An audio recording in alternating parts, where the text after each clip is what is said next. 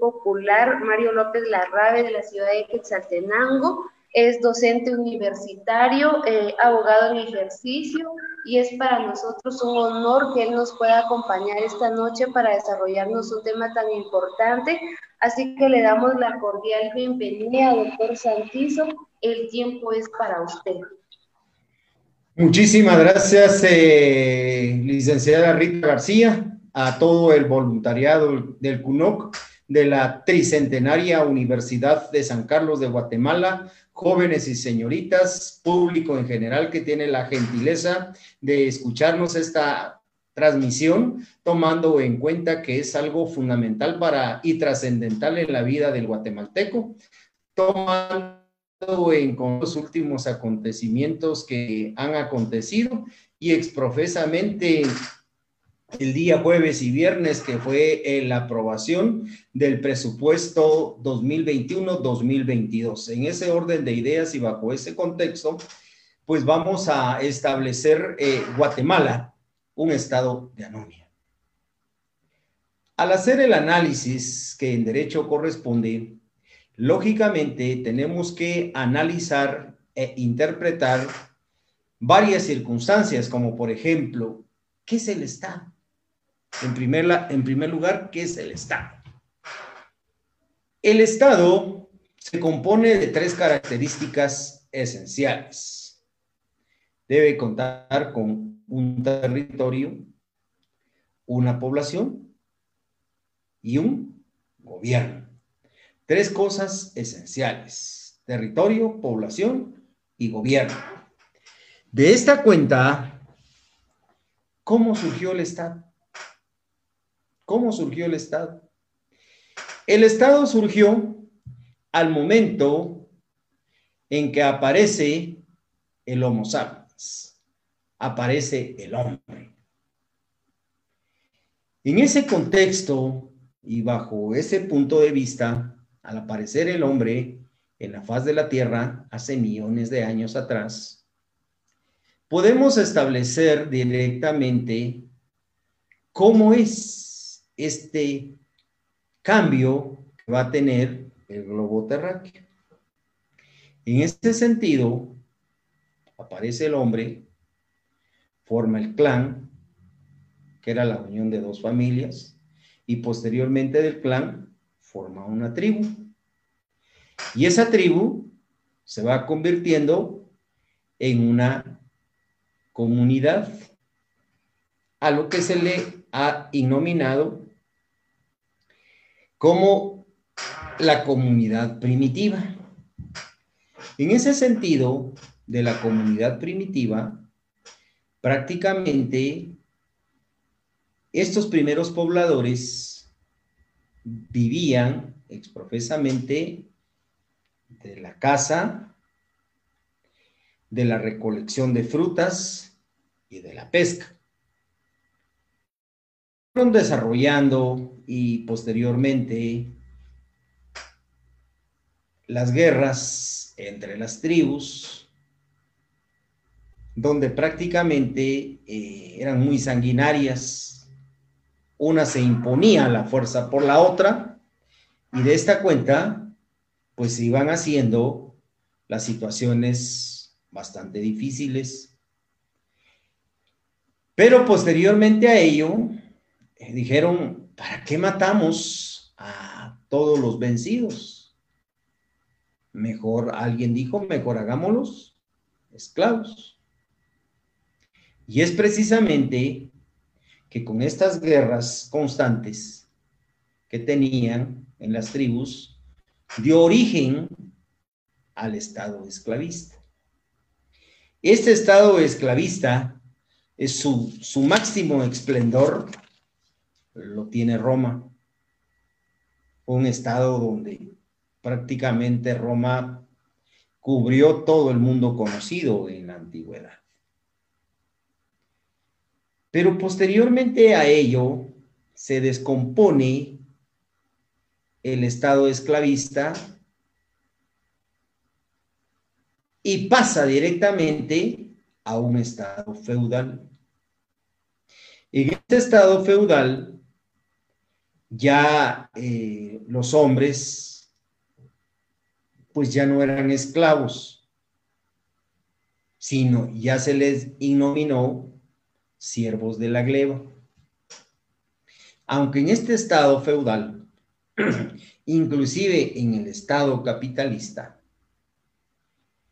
todavía en los Estados Unidos de Norteamérica, en todo el ala sur de Virginia, Texas y toda esa parte de los Estados Unidos, venían grandes cantidades de esclavos.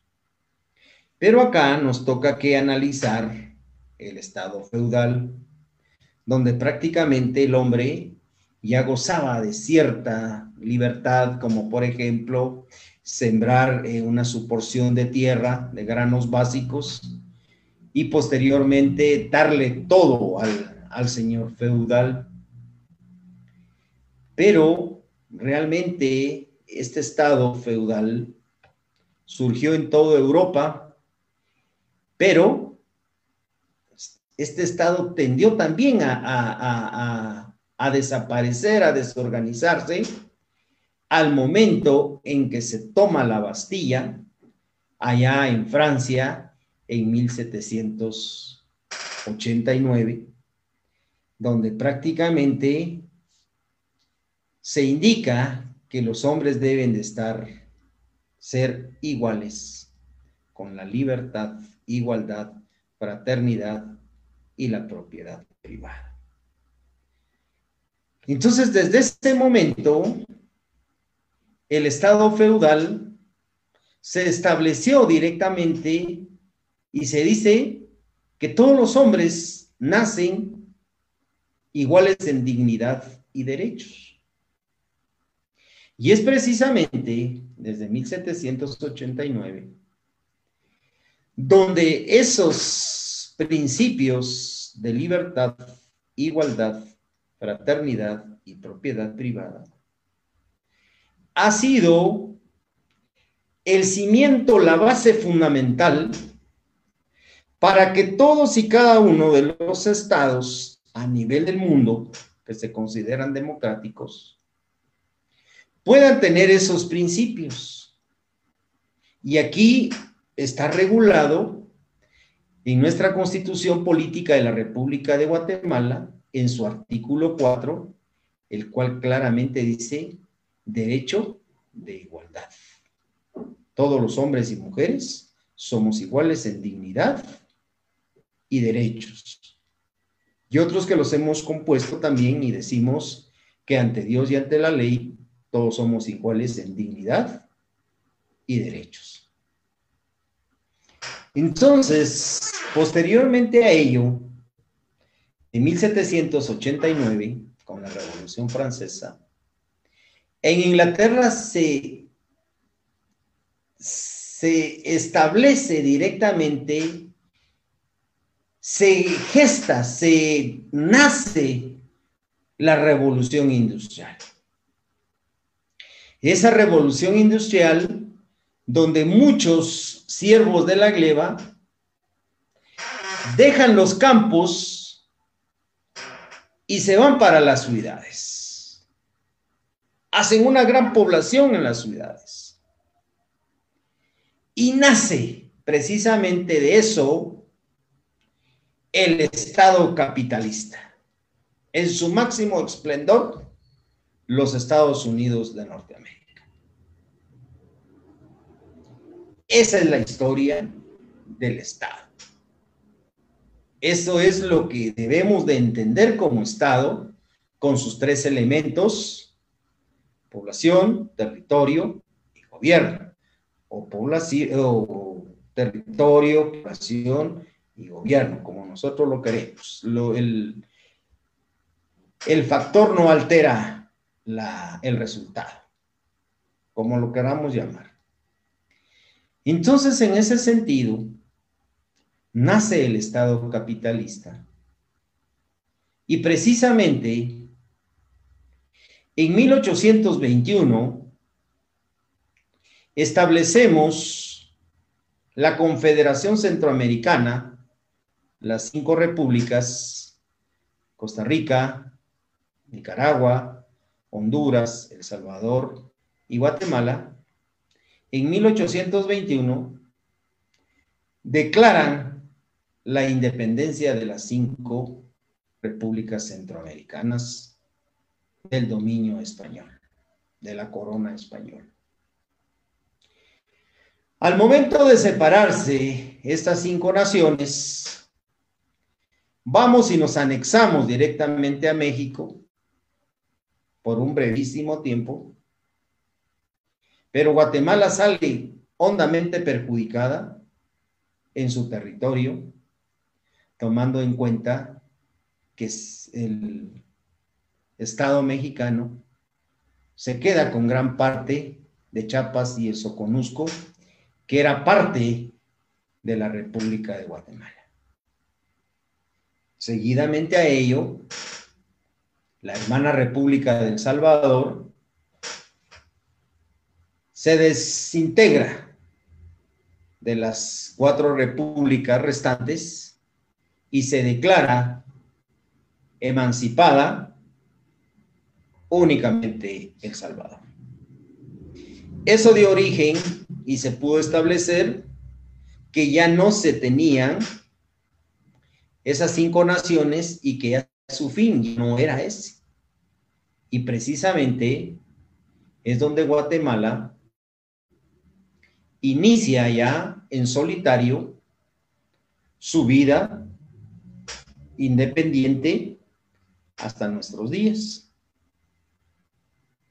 Y es precisamente en 1871 con los gobiernos de Miguel Granados y Justo Rufino Barrios, donde se establecen los primeros pasos de vida independiente ya de las el resto de naciones de la Confederación Centroamericana y establecemos precisamente con nuestra primera constitución política de la República de Guatemala. En ese sentido, vemos y analizamos directamente de que prácticamente estábamos nosotros ya en el camino de constituirnos en una nación propia para los guatemaltecos. Se han efectuado una serie y se han aprobado por asambleas nacionales constituyentes de unas series de constituciones. También hemos tenido decretos leyes con los gobiernos de facto. Y la última que nosotros tenemos en la actualidad fue la decretada por la Asamblea Nacional Constituyente el 31 de mayo de 1985 ¿Y qué es nuestra constitución política? ¿Para qué sirve nuestra constitución política de la República de Guatemala? Nuestra constitución política de la República de Guatemala dice que es el pacto jurídico político que sirve para organizar al Estado de Guatemala. En ese sentido, establecemos, analizamos directamente que la constitución es el pacto jurídico político que sirve para organizar al Estado de Guatemala. ¿Qué quiere decir eso? Que nosotros como Estado de Guatemala tenemos un marco jurídico y ese marco jurídico es la constitución política de la República de Guatemala. Encontramos el artículo 175 donde decía la jerarquía constitucional. Pero también en la actualidad se ha evolucionado este concepto de jerarquía constitucional a través del control de convencionalidad. ¿Y qué es el control de convencionalidad? El control de convencionalidad dice que tiene la misma jerarquía en la actualidad que nuestra propia constitución política de la República de Guatemala. ¿Y qué es ese control de convencionalidad?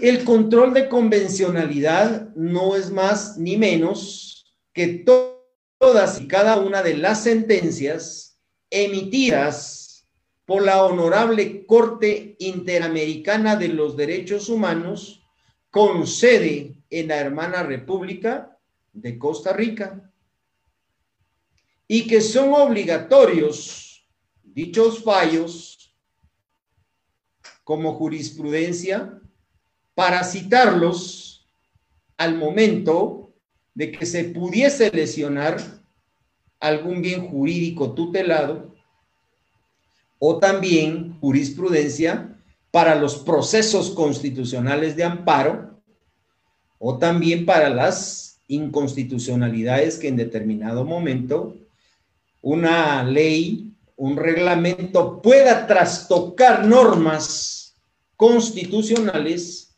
y de esta cuenta lograr eso que se denomina el control de convencionalidad. Entonces, es muy importante, jóvenes y señoritas, es muy importante que ustedes vayan analizando ese control de convencionalidad para las sentencias, para que ustedes también lo puedan esbozar en sus niveles contentivos dirigidos a los órganos jurisdiccionales, ¿verdad? Tomando en cuenta también que nuestra ley de amparo, exhibición personal y de constitucionalidad en el artículo 43 de ese cuerpo legal, que también es de corte jerárquico constitucional, la ley de amparo, exhibición personal y de constitucionalidad, establecemos directamente que son tres fallos contestes congruentes y uniformes,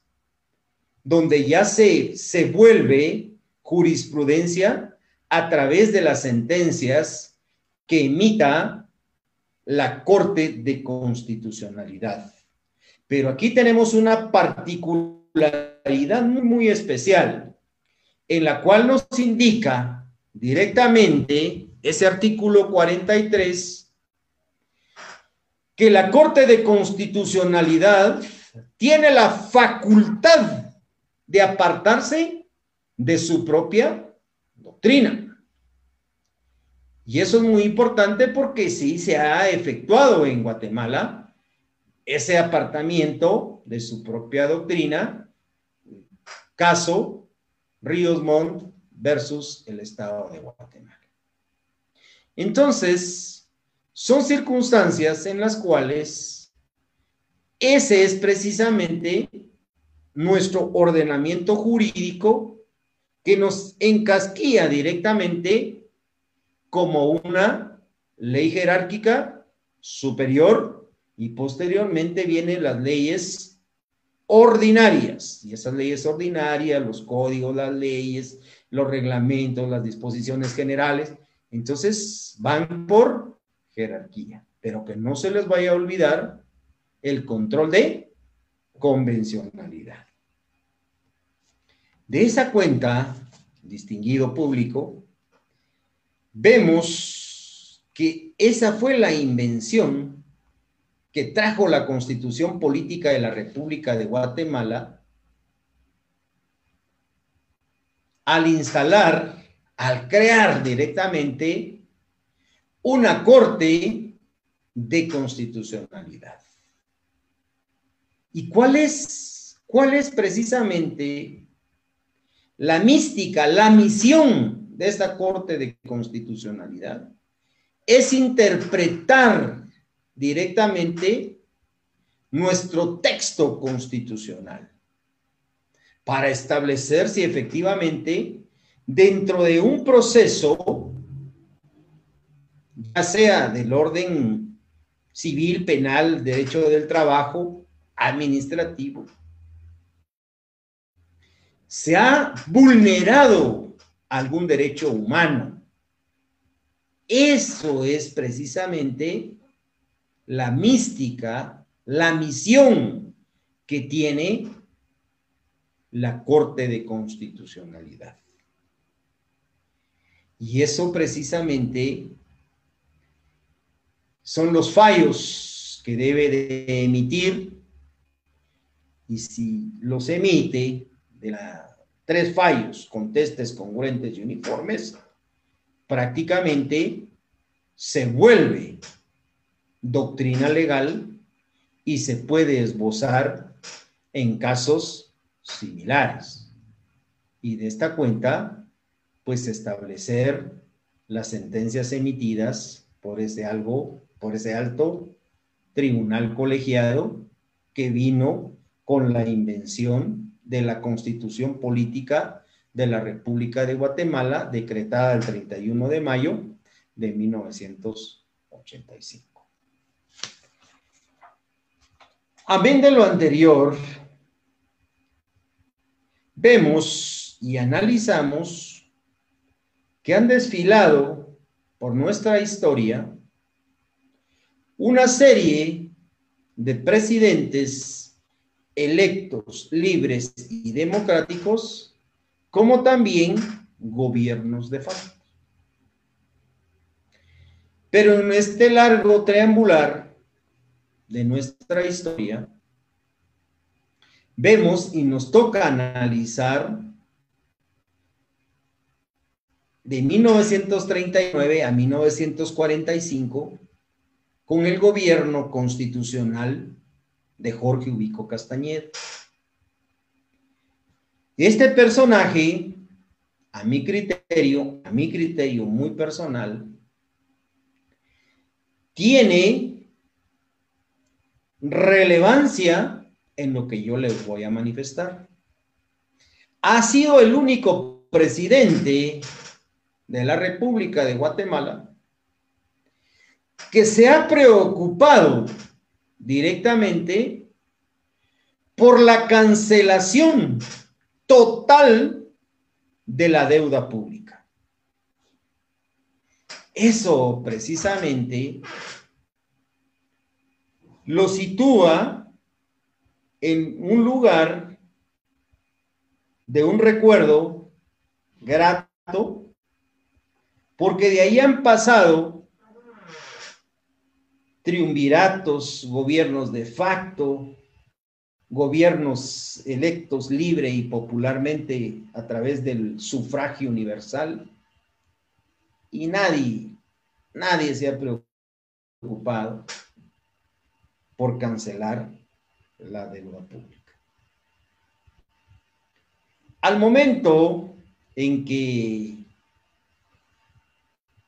un grupo de universitarios y por supuesto de la tricentenaria Universidad de San Carlos de Guatemala,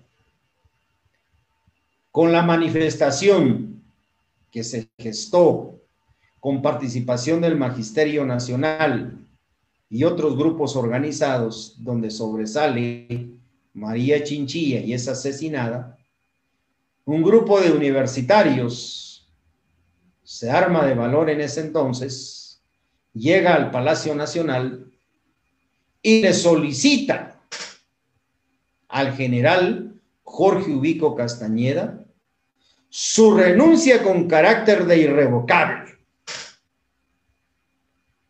Este señor con toda la hidalguía y caballerosidad, indica si mi pueblo no me quiere, pues lo menos que puedo hacer es renunciar. Renunció, lo releva el general Federico Ponce Baides y toma la magistratura, dicho general, y está 106 días en la magistratura como presidente de la República. Viene la revuelta nuevamente de manifestaciones y lo quitan del poder. Y llega un triunvirato donde participa el soldado del pueblo, Jacobo Arbenz Guzmán. Este triunvirato llama a elecciones al pueblo de Guatemala, elecciones libres, y es precisamente donde gana las elecciones el pedagogo doctor Juan José Arevalo Bermejo. Gana las elecciones, realiza los cambios de los que aún tenemos nosotros los recuerdos que nos han indicado nuestros antepasados. Las grandes conquistas que se realizaron, pero posteriormente a ello, termina su periodo del doctor, se postula a candidato a presidente el soldado del pueblo, el coronel Jacobo Arbenz Guzmán, y sale triunfador de las elecciones y toma posesión como presidente de la República de Guatemala. En ese sentido, vemos que se le ha denominado los 10 años de la primavera guatemalteca. Pero aquí es donde yo quiero que ustedes ya inicien a poner atención en, lo, en mis palabras, en lo que yo estoy diciendo. Aquí quiero que, ¿cómo se llama? Que pongan mucho, mucho, mucho cerebro, mucho ojo, mucho, algo de lo que vamos a platicar más adelante. Entonces, en esta primavera democrática de los 10 años, donde gobernaron tanto el doctor Juan José Arevalo como Jacobo Arbenz Guzmán, vemos que ellos gobernaron esos 10 años sin arrastrar deuda pública. Sin arrastrar deuda pública, porque el señor, el general Jorge Ubico Castañeda, había cancelado en su totalidad la deuda pública. En el periodo de este señor, que fue de más de 14 años, se realizaron obras que hasta el día de hoy las podemos ver. A guisa de verbigracia, el Palacio de la Policía Nacional Civil, el Palacio Nacional, que es una joya arquitectónica. Y así podríamos enumerar algunas otras que aún tienen y están en servicio, correos y telégrafos que aún están en servicio. Y eso precisamente, esos 10 años de primavera democrática, muy buena, porque no se tuvo que arrastrar deuda pública. Pero a partir del año de 1954, para, nuestra, para nuestros días, todos los gobiernos de turno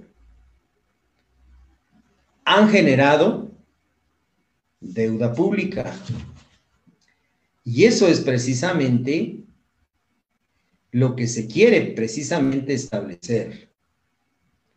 Porque el segundo hecho es de que desde el primer gobierno de la primavera democrática hasta nuestros días, se ha ido endeudando nuestro país, Guatemala, pero con unas deudas astronómicas y ningún gobierno, ningún gobierno se ha preocupado y ha establecido directamente que si tenemos una deuda perpetua, jamás, jamás vamos a salir o vamos a dar el salto para desarrollarnos. Siempre vamos a decir que estamos tratando de dar el salto para salir de este subdesarrollo en el cual estamos. Esos son los dos momentos que nosotros debemos de ir analizando. Que desde 1954 hasta nuestros días, todos los gobiernos, a excepción de ninguno, han generado deuda pública. Es que hemos pagado la deuda pública. Se ha pagado porque realmente son los compromisos de Estado que se tienen. Pero a como se ha pagado, se ha presupuestado la cancelación de deuda pública, también se ha establecido que son estos mismos gobiernos los que han tenido que hacer préstamos al extranjero y generar de esa deuda pública.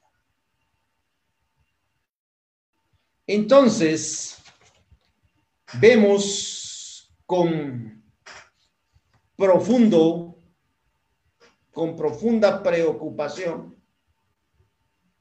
que se puede establecer directamente en nuestra historia desde cuándo nos hemos endeudado más, unos gobiernos más, otros gobiernos menos. Y aquí quiero hacer el parangón.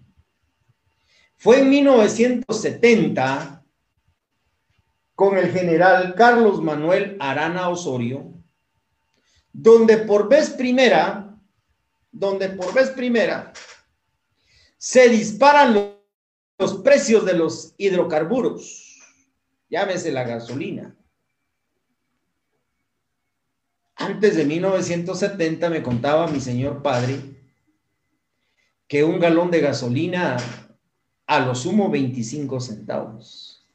A lo sumo 25 centavos. Un galón. No un litro, un galón. Porque litros en Estados Unidos. Aquí en Guatemala es por galón, 25 centavos. En ese entonces, de 1970, de 25 centavos pasó a valer un quetzal el galón de gasolina.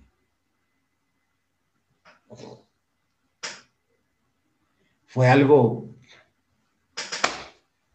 soberbio, fue algo, una bomba ya en ese entonces, pues yo ya, ya, ya tenía dos, tres años de edad, cinco o seis años ya de edad, y miraba la, la carestía que se decía de la canasta básica. Ya con incremento al valor de la gasolina o de los hidrocarburos, prácticamente subió el pan, subieron los huevos, subió la carne, subió la leche, subió todo. Esa fue la primera vez que a nivel mundial se disparan los precios de hidrocarburos. Otro momento muy importante también en la vida de los guatemaltecos, en la apertura democrática 1986 con el gobierno de Vinicio Cerezo Arevalo.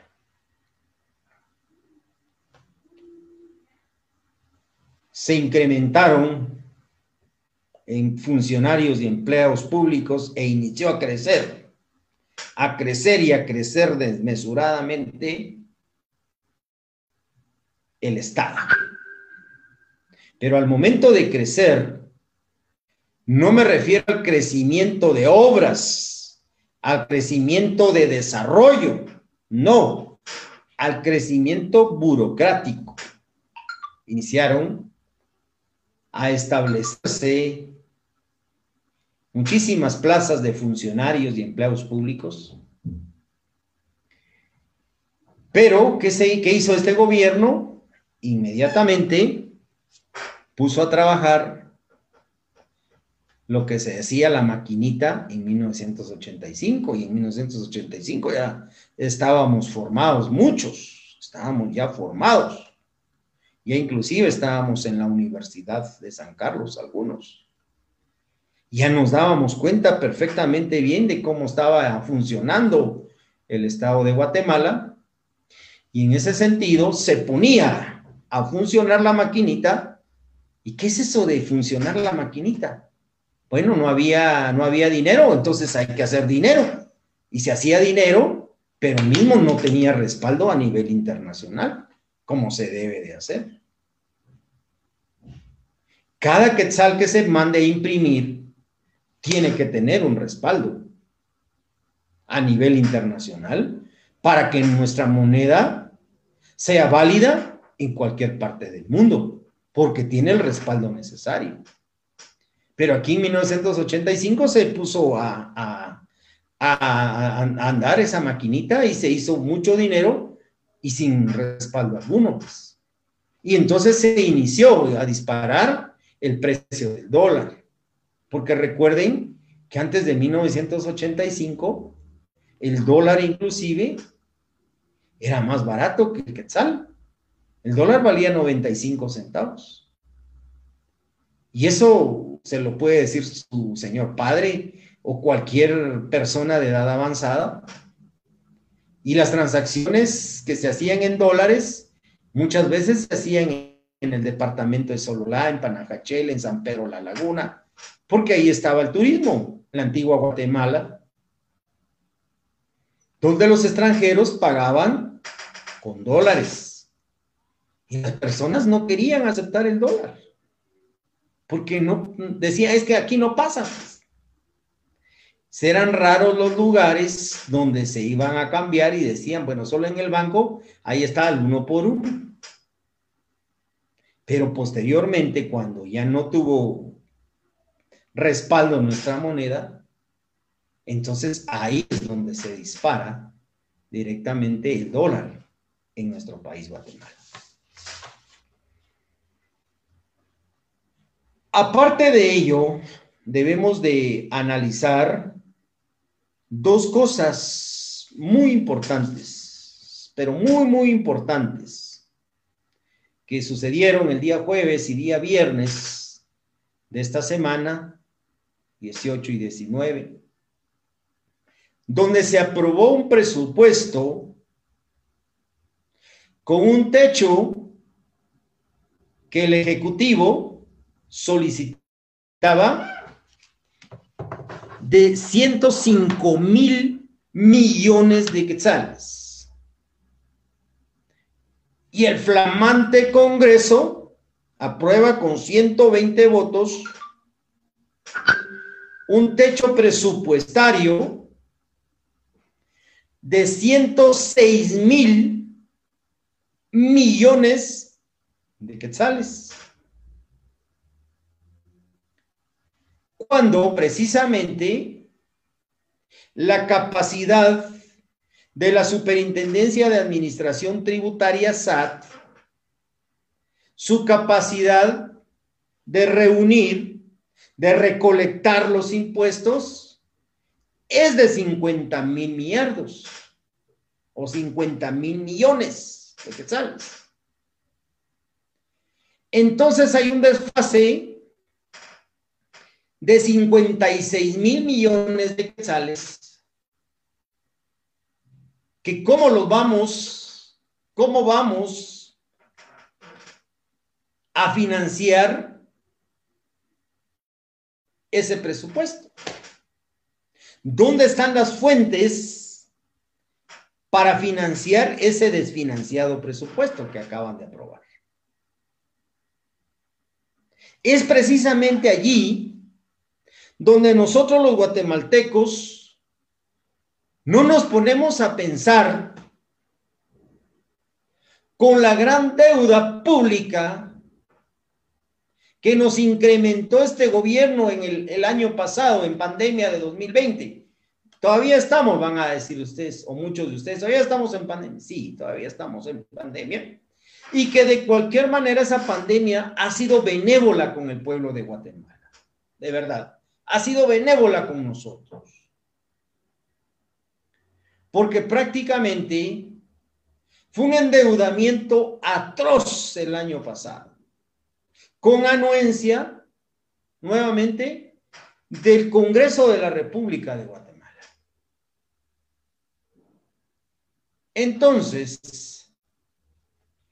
¿Cómo se va a financiar esos 56 mil millones de presupuesto? ¿Cómo se van a financiar? Con préstamos, con deuda pública, arrastrando más deuda pública. Seguimos arrastrando, pero ahora esa deuda pública ya es inalcanzable, ya es algo, ya es algo fuera de todo contexto. No se vale. No se vale. No se vale ponernos un traje que no nos queda. Tenemos que las tres carteras mayor beneficiadas o con mayor beneficio económico, educación, salud y gobernación. Educación, más de 20 mil millones para educación. Más de 20 mil millones para educación. Pues eso es bueno, eso es, eso es de aplaudirlo, eso es excelente, eso es porque solo el pueblo educado, solo el pueblo salva al pueblo. Un pueblo es un pueblo educado, es un pueblo de paz. Un pueblo educado es un pueblo trabajador. Más de 20 mil millones. Qué bueno. Aplausos. Muy bien. Salud, más de 12 mil millones. Seguridad o gobernación, más de 6 mil millones. Pero ¿cómo los va a manejar esa cartera? ¿Será que realmente los va a manejar de una forma a futuro con una agenda de gobierno, con una agenda donde realmente no vaya a ser un botín político, sino al contrario, bienestar para todos nosotros los guatemaltecos. Ojalá. Porque hace muchísimos años, y ustedes no me, lo, no me dejarán mentir, y si estoy mintiendo, dígame en las preguntas que soy un mentiroso. Hace muchos años, muchísimos años, hablo de mi departamento, hablo de Quetzaltenango, que jamás he visto, jamás he visto, y sáquenme ustedes de mi error, si ustedes lo han visto, que se haya construido o que se esté construyendo escuelas, institutos. Yo no los he visto, les soy honesto. Hace muchísimos años que no se ve una situación de esta naturaleza. Pero muchísimos años. Un gobierno que se llamaba de Lucas García lo acusaron de sanguinario y una serie de situaciones. Pero en ese entonces fue el único presidente que hizo, construyó el edificio de la Superintendencia de Administración Tributaria SAT y construyó el Hospital General José Felipe Flores, del que ahora están, se está ocupando, que ha sido lo único que me recuerdo yo en toda mi historia. Entonces, ¿cómo vamos a salir de este subdesarrollo si definitivamente nos estamos poniendo un traje que no nos queda? Les he manifestado a mis jóvenes y señoritas que han estado a mi cargo en su educación superior. Yo les digo, el matrimonio es un estado en pequeñito. Y les indico, miren jóvenes, Si un padre de familia devenga cuatro mil quetzales al mes, tiene tres niños, los tiene en colegio, les tiene que pagar colegio, les tiene que pagar bus, les tiene que pagar uniformes, en fin, una serie de situaciones que cuatro mil quetzales no van a alcanzar. Entonces, ¿qué hace este padre de familia? Este padre de familia inmediatamente realiza préstamos. Y esos préstamos cada día lo están ahorcando. Y no va a salir. Y ese matrimonio no va a prosperar. Porque ¿quién prospera si tiene deuda perpetua? Nadie. Nadie va a prosperar de esa forma. Nadie. Y no lo hemos querido entender. No lo hemos querido entender. Y hoy se vuelve a, realizar una situación de esta calidad, de esta monstruosidad jurídica, donde tenemos funcionarios y empleados públicos, pero con salarios astronómicos, un pueblo pobre y desnutrido. No se vale, no es así porque nosotros no podemos gastarnos más de lo que recaudamos. Y nadie, ninguna persona, se atreve como presidente a entrarle de lleno a esta situación. No se animan. No quieren entrarle. Quieren ir a disfrutar las mieles del poder. Ese poder que muchas veces a muchas personas enloquece. Eso es lo que hace. No quererle entrar a algo que es latente y que todos nosotros, los de pueblo, vemos con sacrificio una situación de esta naturaleza. Muchas veces un ministro con ocho, diez guardaespaldas, ocho vehículos detrás de ese vehículo. El que nada debe, nada teme. Y la única arma de una persona honrada como es un abogado, un médico, un ingeniero, debe ser su pluma fuente y no debe estar rodeado de personas si no le ha robado a nadie. ¿Por qué me voy a rodear yo de personas si siempre me he conducido dentro de los cánones de la, legalidad y de la honorabilidad? No se puede, no se vale. Entonces, ¿Por qué vamos a tener 8, 10, 12, 15 personas que me estén cuidando? ¿Cuánto le genera eso al Estado de Guatemala? Como decía momentos anteriores, Guatemala, el Estado, ha crecido, pero se ha hecho una inmensa bola, pero de empleados y funcionarios públicos. Y eso es precisamente lo que se debe evitar. Estar aprobando un presupuesto desfinanciado, un presupuesto que en el 2020 generamos una deuda multimillonaria y con este presupuesto volvemos a establecerla.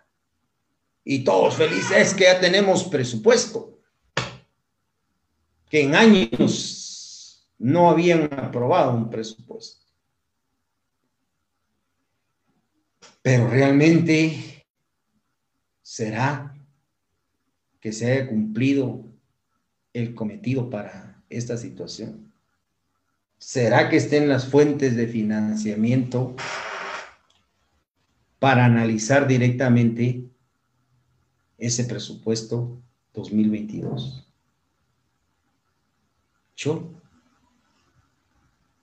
como maestro, como catedrático de Derecho Financiero, lo considero.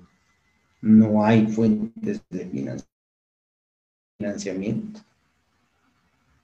Lo único que está es la recaudación de la Superintendencia de Administración Tributaria, que con mucho sacrificio reúnen hasta 50 mil millones de quetzales.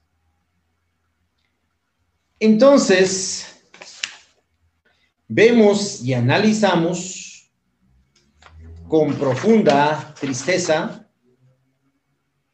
que seguimos nosotros y no entendemos prácticamente de estar aprobando algo que no debemos. Entonces, es precisamente allí donde yo les indico que Guatemala está en un estado de anomia. O en otras palabras, un estado enfermo. Muchos tratadistas han indicado Guatemala, un país, un estado fallido. Yo les digo, no. Yo discrepo de esa opinión porque Guatemala no es un estado fallido. ¿Por qué? No es porque cuenta con los tres organismos del Estado, ejecutivo, legislativo y judicial. Que nosotros, al momento de emitir nuestro sufragio universal, delegamos nuestra soberanía en esos tres organismos, legislativo, ejecutivo y judicial. Y la sumisión de uno y otro es prohibida por la ley de los pesos y contrapesos o la teoría de los frenos. Los tres organismos deben ser como líneas paralelas, jamás chocar entre sí, nunca. Están creadas las instituciones, están allí a la vista de nosotros. Hay un ministerio de salud, hay hospitales en, los en algunos departamentos Caso de Quetzaltenango. Llega una persona enfermita, la llevan al hospital, a la emergencia, pasa ahí varios tiempo, varias horas ahí revolcándose muchas veces del dolor, al fin atienden. La auscultan los practicantes que están realizando ahí su, práctica supervisada, o los médicos residentes, la auscultan, les dan la receta y le dicen, fíjese que en el hospital no tenemos pero ni una aspirina. Esto es, hay que irla a comprar a la calle. Entonces, eso es precisamente el estado de anomia, estado enfermo. Las instituciones están allí, pero muchas veces no funciona. Muchas veces no funciona.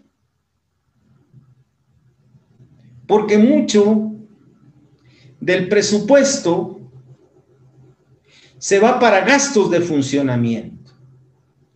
¿Y cuáles son esos gastos de funcionamiento?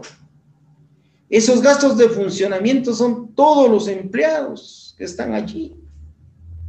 Pues yo celebro que tengan trabajo, celebro que tengan trabajo, claro que sí. Es de darle gracias a Dios que en plena pandemia se tenga trabajo. Pero ¿cuál es el objetivo? ¿Cuál es la mística? ¿Qué dice nuestra constitución que es el objetivo primordial que debe tener esa constitución? Dice, es el bienestar común. Es el bienestar común. Y le impone al Estado de Guatemala en su artículo 2, salud desarrollo integral de la persona, libertad, educación. Y ahí es precisamente donde tiene una asignatura perdida el propio Estado. No cumple esos, eso, ese funcionamiento. La institución está. El órgano persona puede estar pero la finalidad no, que es la medicina. La misma situación, la misma situación pasa en el sector público en educación. Muchos de los propios maestros que están dando clases en la actualidad Dice, yo no, yo no tengo, hago el sacrificio de tener a mis hijos en un, colegio porque yo no le tengo fe a, la educación pública. Qué triste, qué lamentable de verdad, jóvenes y señoritas. Qué triste y qué lamentable que algunos se puedan expresar del mismo gremio de esta manera. Entonces, Hemos perdido esos valores. Hemos perdido prácticamente todos nuestra responsabilidad, nuestro compromiso. Y eso, pues lo tenemos nosotros que recobrar. Por eso digo que no es un estado fallido, es un estado de anomia, un estado enfermo el Congreso de la República aprobando el presupuesto de ingresos y egresos del Estado en 106 mil quetzales, como que si ahorita en pandemia estuviera en bonanza nuestra economía guatemalteca. Como que si tuviéramos nosotros o que Guatemala estuviera explotando nuestros minerales. Eso posiblemente no de 106 mil millones, sino de 300 mil millones para que todo el pueblo sienta ese beneficio. Que no tenemos nada. Lo poco que tenemos lo vendemos al extranjero.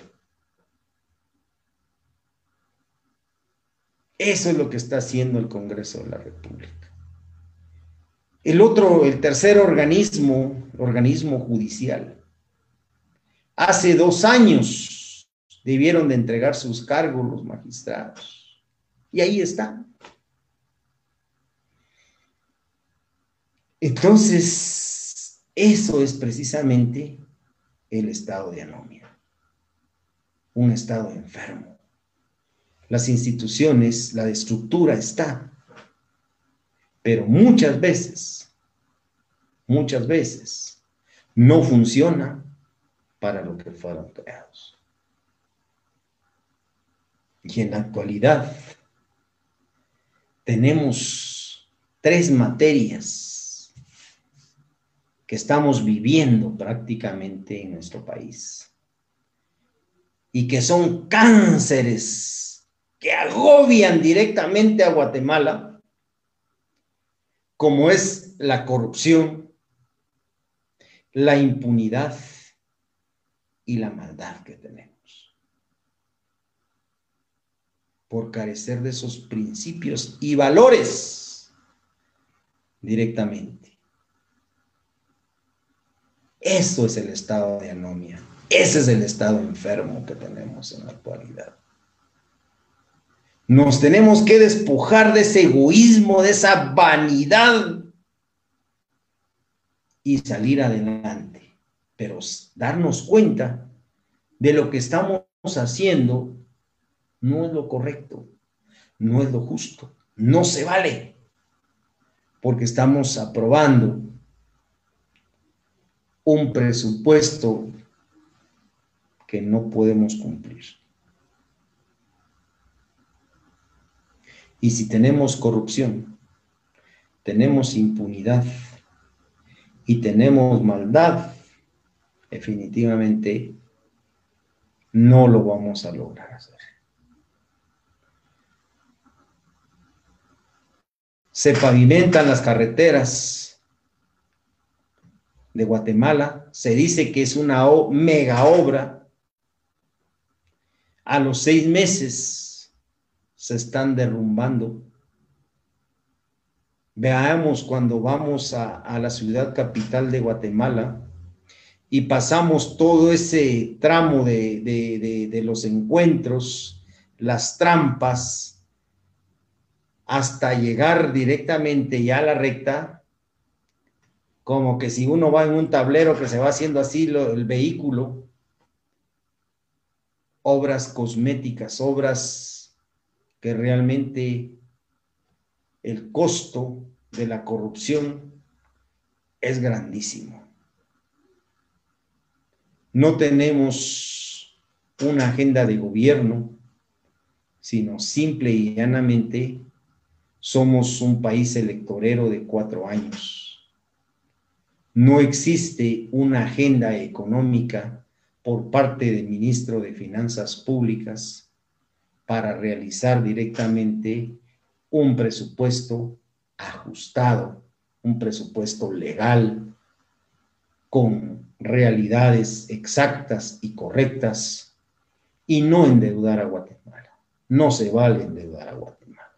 No se vale estar en nuestras espaldas esa deuda pública porque si tenemos deuda perpetua, nunca daremos el salto al desarrollo.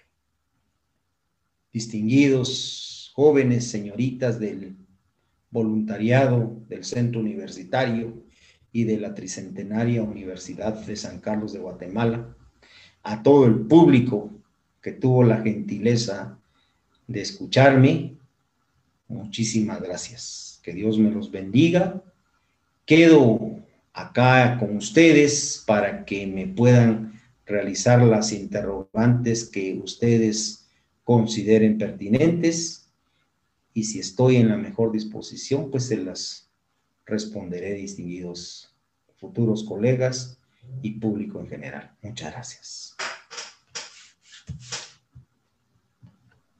Muchas gracias, doctor Santizo, por esa eh, todo ese relato, ¿verdad?, que ha conllevado lo que actualmente vive el Estado de Guatemala. Es sin duda un tema muy interesante, un tema de cultura actual, un tema que realmente a nosotros como estudiantes, como guatemaltecos, como ciudadanos, nos afecta en gran manera, pero pues esto tiene ya desde, desde hace años atrás que viene y pues eh, esperamos que nosotros como jóvenes en un futuro podamos eh, realizar un cambio, ¿verdad? Agradecemos eh, sinceramente por parte del voluntariado que usted haya podido compartir ese tema con nosotros y poder acompañarnos en esta noche. Dentro de nuestra plataforma del voluntariado, pues no tenemos alguna pregunta más que agradecimientos, felicitaciones por parte de los compañeros y profesionales del derecho que nos han acompañado a través de la plataforma. Eh, los felicitan por la disertación del tema, por hablarnos de la realidad nacional que actualmente se vive. Le agradecen el poder exponer ese tema tan interesante y de igual manera nosotros nos unimos a cada uno de los compañeros que agradecen y felicitan la disertación de esta noche, por lo que quedamos muy agradecidos con su persona. En este tiempo, pues le dejaré las palabras a la compañera Gaby. Ella tendrá bien eh, el poder presentarle un pequeño reconocimiento que, pues, por la situación se lo haremos de, de manera digital, pero posteriormente se lo haremos llegar de manera personal. Gaby, el tiempo es para usted. Gracias, licenciada Rita, muy amable. Buenas noches, licenciado. Buenas noches, eh, licenciada, muy amable. Gracias, licenciada. Para mí es un honor poder eh, presente reconocimiento. Si nos podrían compartir pantalla. Eh, dice voluntariado, ayuda solidaria Universitaria, CUNOC otorga el presente diploma de agradecimiento a el máster Armando Santizo Ruiz por la ponencia virtual La Anomia del Estado, desarrollada en la plataforma de Zoom y Facebook Live, dado a los 20 días del mes de noviembre del año 2021. Firmas del coordinador y el secretario del voluntariado Ayuda Solidaria Universitaria CUNOC es un grato honor, licenciado, y le agradecemos bastante por los conocimientos que nos ha impartido, que nos ayudan, ¿verdad?, como futuros profesionales y enriquecen también en nuestros conocimientos. Le agradecemos bastante porque sabemos que es una persona que nunca niega su tiempo y es una persona que no es envidiosa de lo que sabe, sino al contrario, y comparte cada uno de sus conocimientos y entonces le agradecemos bastante. Licenciada, a todos los jóvenes, licenciada Rita, de la misma forma, a todos, a Luis, a todos, al licenciado, que Dios me los bendiga, les deseo lo mejor y primeramente Dios, cuando ustedes les impongamos el bonete que es la máxima condecoración, que da la Universidad de San Carlos de Guatemala al momento que ustedes pueden optar los títulos de licenciadas, abogadas y notarias, pues nosotros como catedráticos nos sentimos hondamente satisfechos porque ya lo decía el maestro Germán, en paz descanse, los tres postulados de todo San Carlista de todo futuro profesional es preparados científicamente, técnicamente capacitados y comprometidos socialmente con ese pueblo que tanto espera de nosotros. Muchísimas gracias a las dos damas, que Dios me las bendiga, a los jóvenes y señoritas que componen este voluntariado, a los profesionales del derecho y al público en general, que Dios nuestro Señor los bendiga. Un fuerte abrazo ahora que se aproximan las fiestas navideñas y para los que profesan la religión católica, que el niño Dios, la Virgen María y San José los bendiga cada uno de ustedes y Dios nuestro Señor de la misma forma, siempre respetando el credo de cada uno de los amables televidentes o de las plataformas virtuales donde nos estén viendo. Salud y prosperidad y que Dios los bendiga y que viva la tricentenaria Universidad de San Carlos de Guatemala. Muchas gracias, jóvenes. Muchas gracias, maestro Santizo, eh, a cada uno de los compañeros profesionales del derecho y público que nos acompañó a través de la plataforma del voluntariado Ayuda Solidaria Universitaria les agradecemos por habernos acompañado a un webinar más. Los seguimos invitando para que nos acompañen en los últimos webinarios que tendremos en los próximos días. Eh, muchas gracias y que tengan una excelente noche. Gracias.